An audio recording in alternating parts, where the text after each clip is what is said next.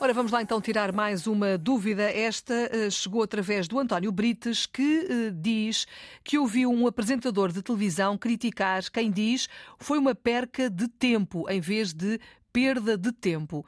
A pergunta é: as duas formas estão corretas? Perca e perda de tempo ou não? Sandra. Ora bem, Filomena, estava aqui a pensar se nós já tínhamos abordado esta questão. Eu creio que sim. Já abordámos a. a sim, já. Sim, sim, sim. sim. Se calhar noutro contexto, mas já falámos disto. Exatamente. Mas nunca é demais. Nunca é demais, nunca é demais. É assim, Filomena.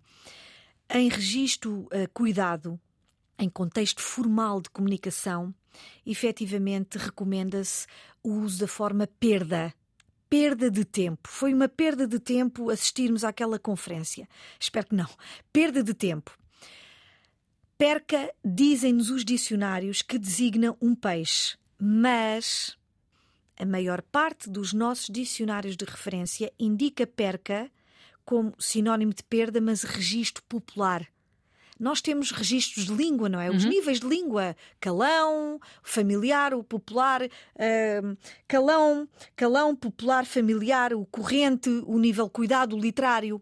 Em registro, menos cuidado, portanto, registro popular, enfim, aceita-se o perca de tempo, mas em registro de cuidado, não.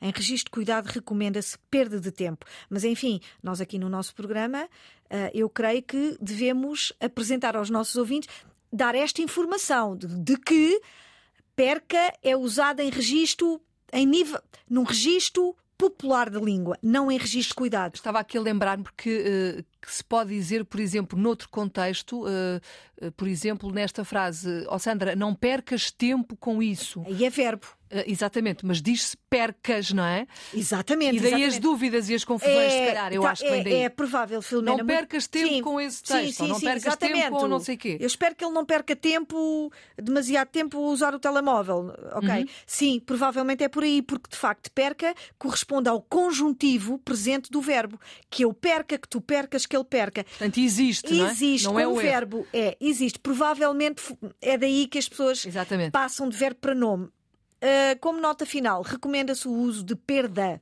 Perda de tempo. Muito bem, obrigada. Sandra Duarte Tavares, é assim, o Na Ponta da Língua. Estamos à sua espera através do nosso número do WhatsApp. As suas dúvidas podem ser encaminhadas para aqui. É o 912120501. Todos os dias a esta hora na Antena 1 ou quando quiser também na RTP Play.